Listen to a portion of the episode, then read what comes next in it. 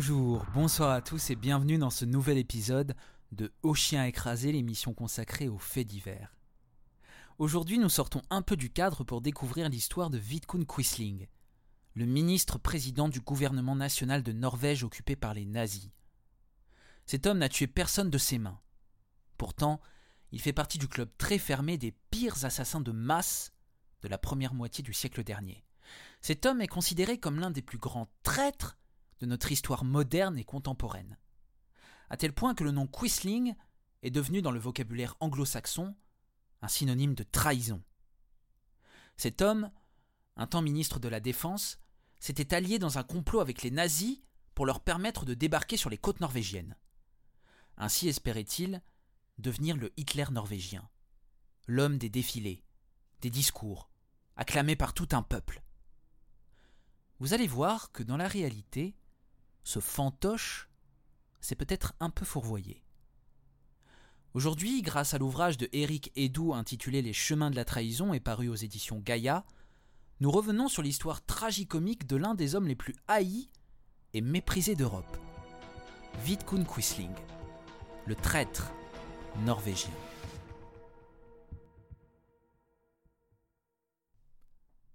Nous sommes le 8 mai 1945.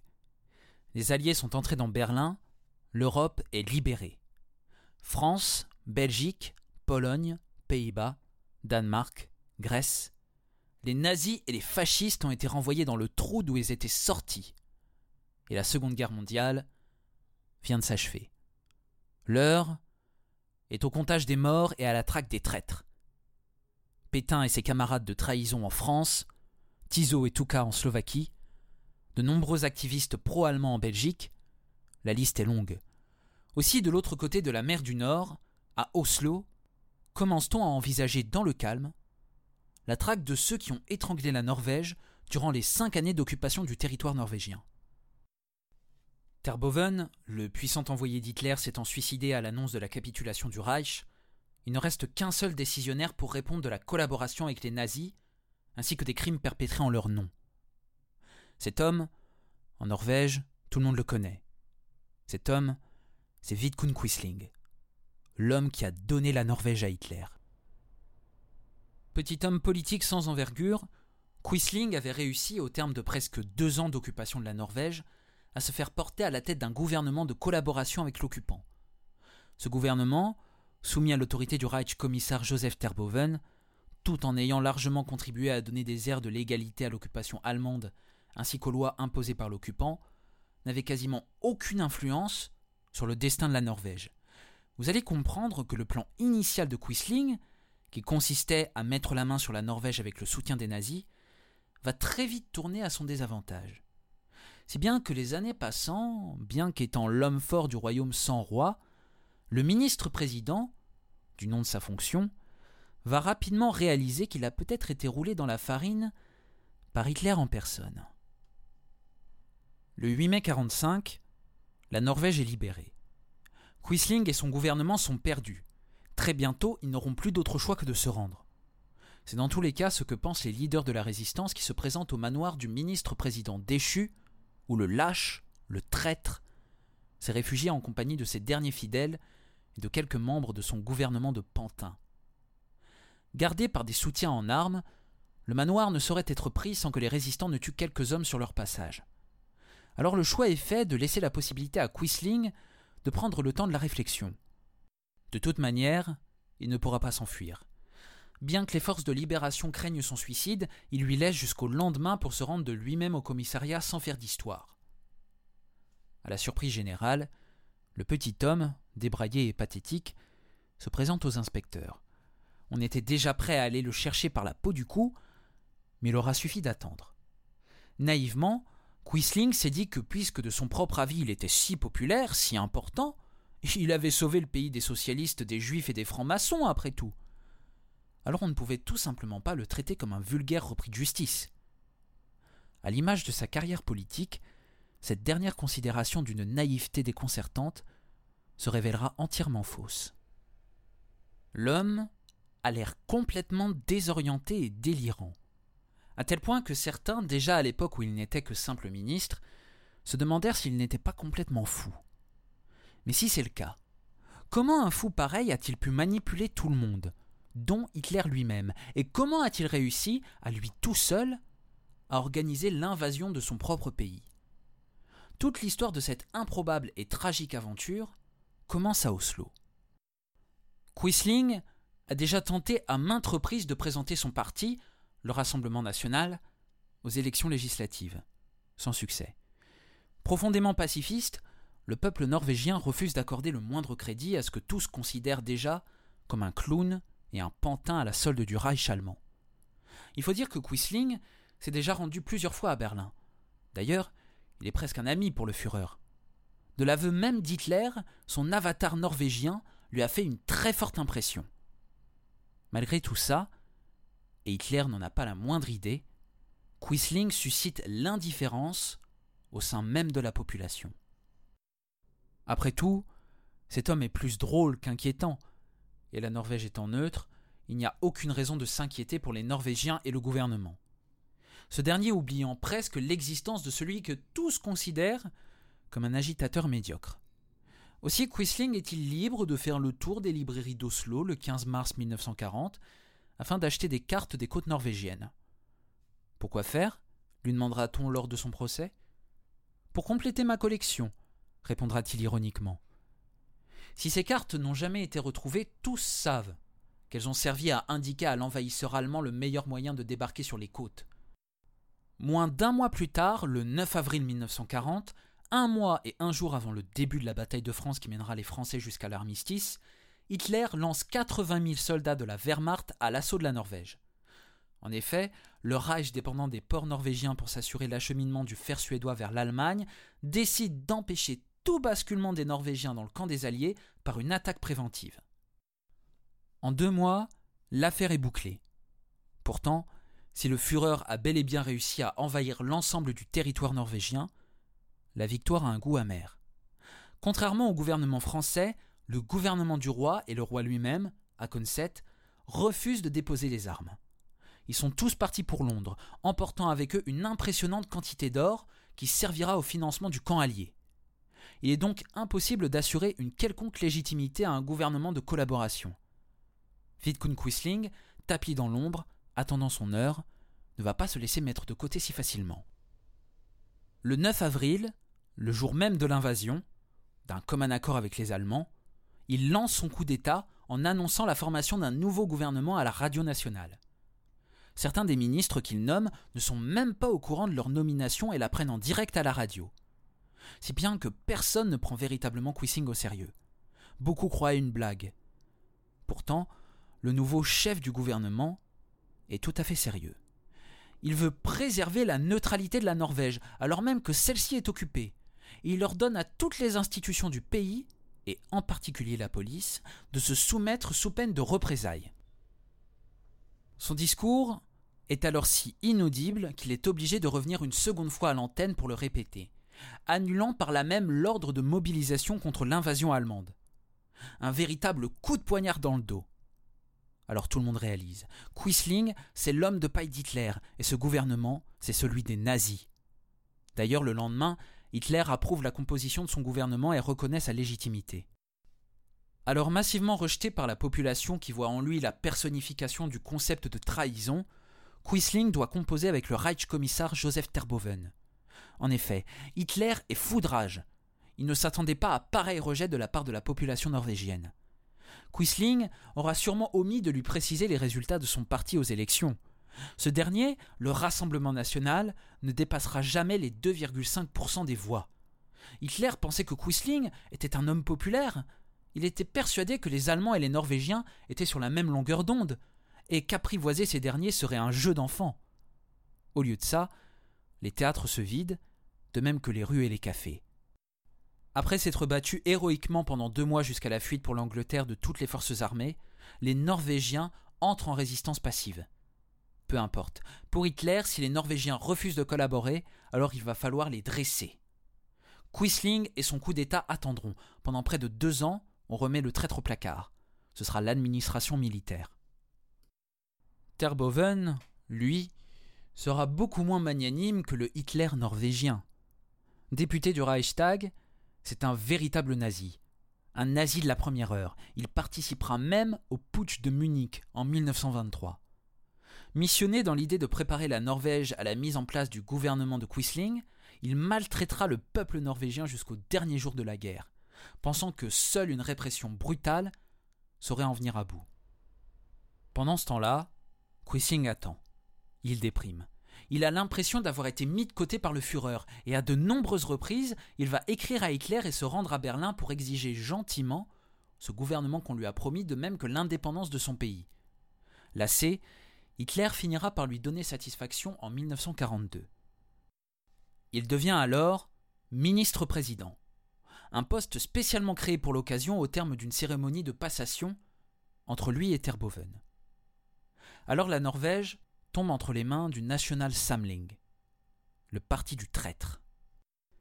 Comme le Parti national socialiste des travailleurs allemands d'Hitler, le parti de Quisling possède son service d'ordre, sa SA. Tous défilent sur la Karl Johansgate, la rue qui fait le lien entre le Parlement et le Palais Royal, pour saluer la nomination de leur chef, qui les regarde depuis le balcon du grand hôtel où l'emblème de son parti a été accroché.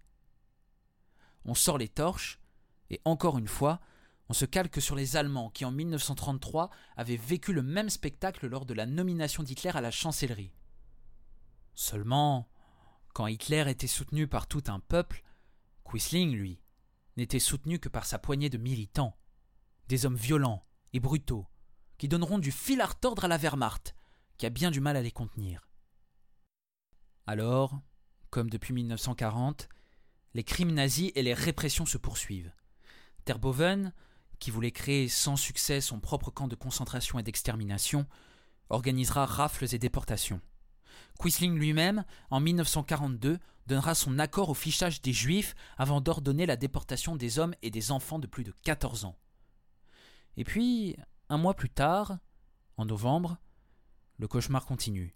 Ce sont tous les Juifs, sans exception, qui doivent être arrêtés. Nombreux sont ceux qui fuiront pour la Suède. Les autres une fois leurs biens confisqués, iront au camp de transit de Bergen. Dès le mois d'octobre, tous seront envoyés à Auschwitz. 346 d'entre eux seront gazés dès leur arrivée. Parmi les autres victimes de ce gouvernement et de son allié Terboven, on compte les étudiants et le personnel de l'université d'Oslo. Bien décidé à réformer l'université, Quisling se met rapidement à dos les étudiants et les professeurs qui refusent d'appliquer sa réforme. Terboven, toujours en embuscade, fait rafler 10 professeurs et 64 étudiants. Paranoïaque, il était persuadé que l'université était un nid à résistants anti-allemands. Alors, poursuivant sur sa lancée et profitant de l'incendie de l'université d'Oslo, il fait arrêter 1100 personnes et les envoie dans des camps de travaux forcés en Allemagne. Ils souffriront moins que les juifs, mais déracinés, réduits en esclavage, ils ne rentreront pas chez eux avant la libération. Alors, les pratiques répressives les plus insoutenables s'enchaînent. Depuis 1941, la Gestapo est autorisée à pratiquer la torture. Les rafles et les exécutions s'enchaînent alors que la résistance, elle, ne faiblit pas, toute soutenue qu'elle est par le pouvoir religieux de l'Église protestante, alors très influente dans le pays. On essaye bien de réduire au silence les représentants religieux, mais ceux-ci, très populaires, sont quasiment intouchables aussi bien pour Quisling que pour Terboven. Si bien que pour la première fois de son histoire, l'État va rompre le dialogue avec l'Église qui continuera, comme nombre de citoyens norvégiens, sa résistance passive à l'occupant, introduisant même dans les prêches de véritables prises d'opposition contre les réformes engagées par le gouvernement. Au prix d'une longue lutte, l'Église parviendra même à stopper, main dans la main avec les enseignants norvégiens, le projet de Quisling d'imposer à tous les enfants norvégiens d'intégrer la phalange de son parti d'inspiration fasciste. Toujours plus loin dans sa volonté de tout contrôler, Quisling cherchera même à imposer à tous les enseignants l'intégration dans une union enseignante fidèle au gouvernement, afin de les garder sous sa coupe. Ce règne tyrannique va durer près de trois ans après le sacre de Quisling. Sentant la défaite de l'Allemagne se rapprocher en même temps que l'armée rouge et soucieux de chercher une entente avec les vainqueurs, il se rend à Berlin. Là, il supplie une nouvelle fois Hitler de retirer ses soldats de Norvège et de signer la paix. À l'issue de cette entrevue pour le moins glaciale, Hitler, approuvé par Goebbels, son ministre de la propagande, se demandera lui-même si Quisling était parfaitement sain d'esprit. Quisling devait être complètement détraqué, se lamente le Führer. Il devait forcément avoir perdu la tête. Dans tous les cas, Hitler refuse. Il est absolument hors de question de libérer la Norvège alors que le Reich perd sur tous les fronts. Bientôt, Berlin sera réduit en cendres. Et Hitler se suicidera en même temps qu'Eva Braun, sa maîtresse. Terboven, après avoir pratiqué la politique de la terre brûlée, craignant une poussée soviétique dans le nord de la Norvège, suit son exemple. Il se suicide. Quisling est seul dans le box des accusés lorsque vient l'heure de rendre des comptes à ceux qu'il a trahis. Pas seulement le gouvernement légitime, pas seulement le roi, mais un peuple tout entier qui pendant cinq ans s'est payé sa tête.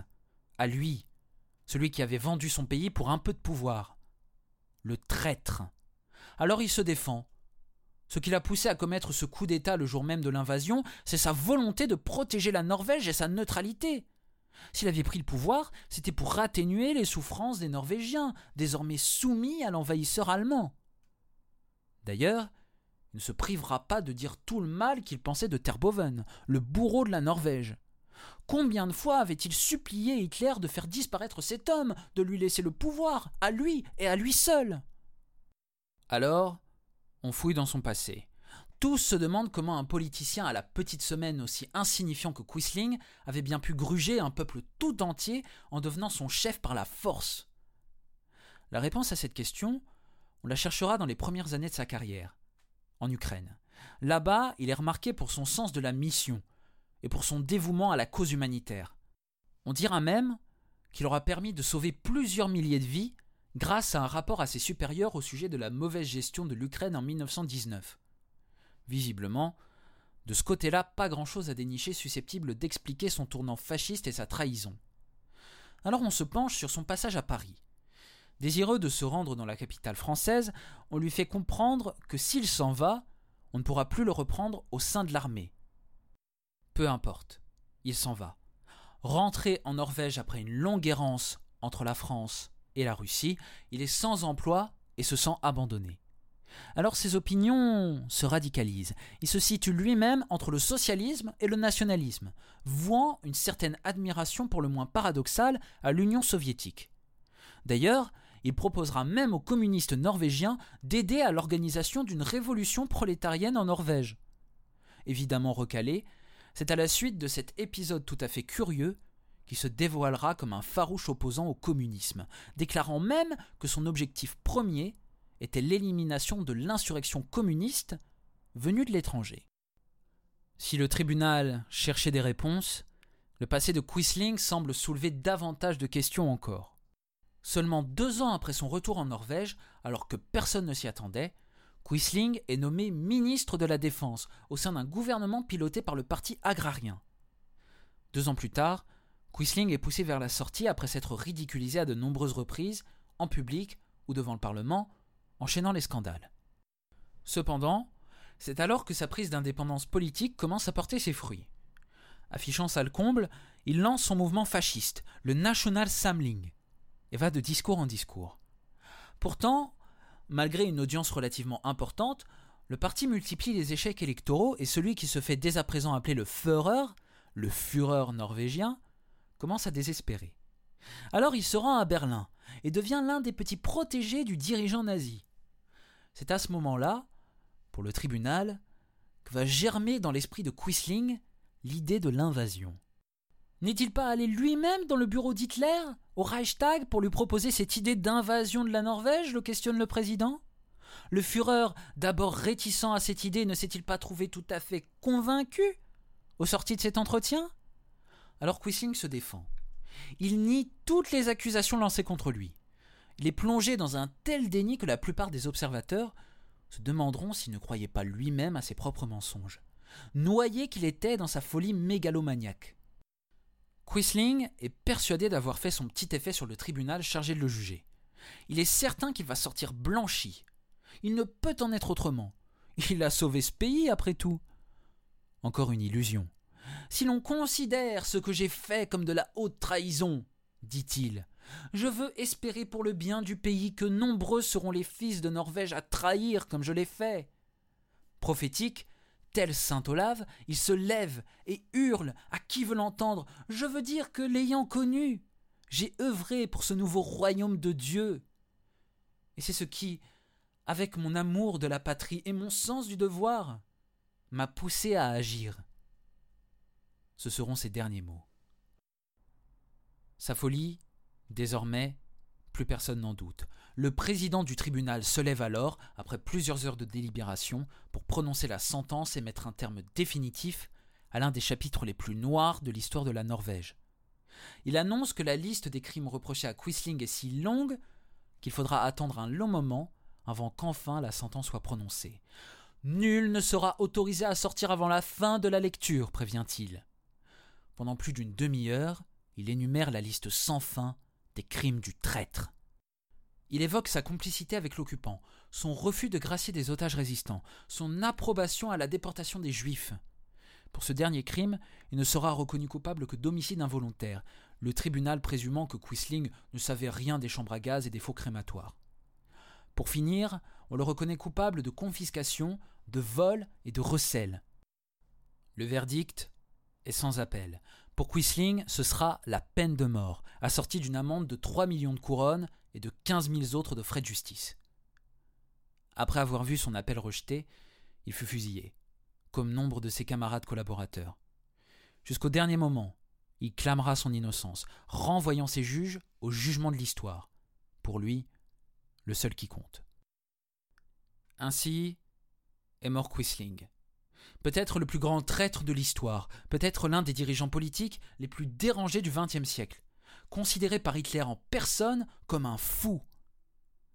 Ainsi se termina l'histoire pathétique de Vidkun Quisling, le traître norvégien.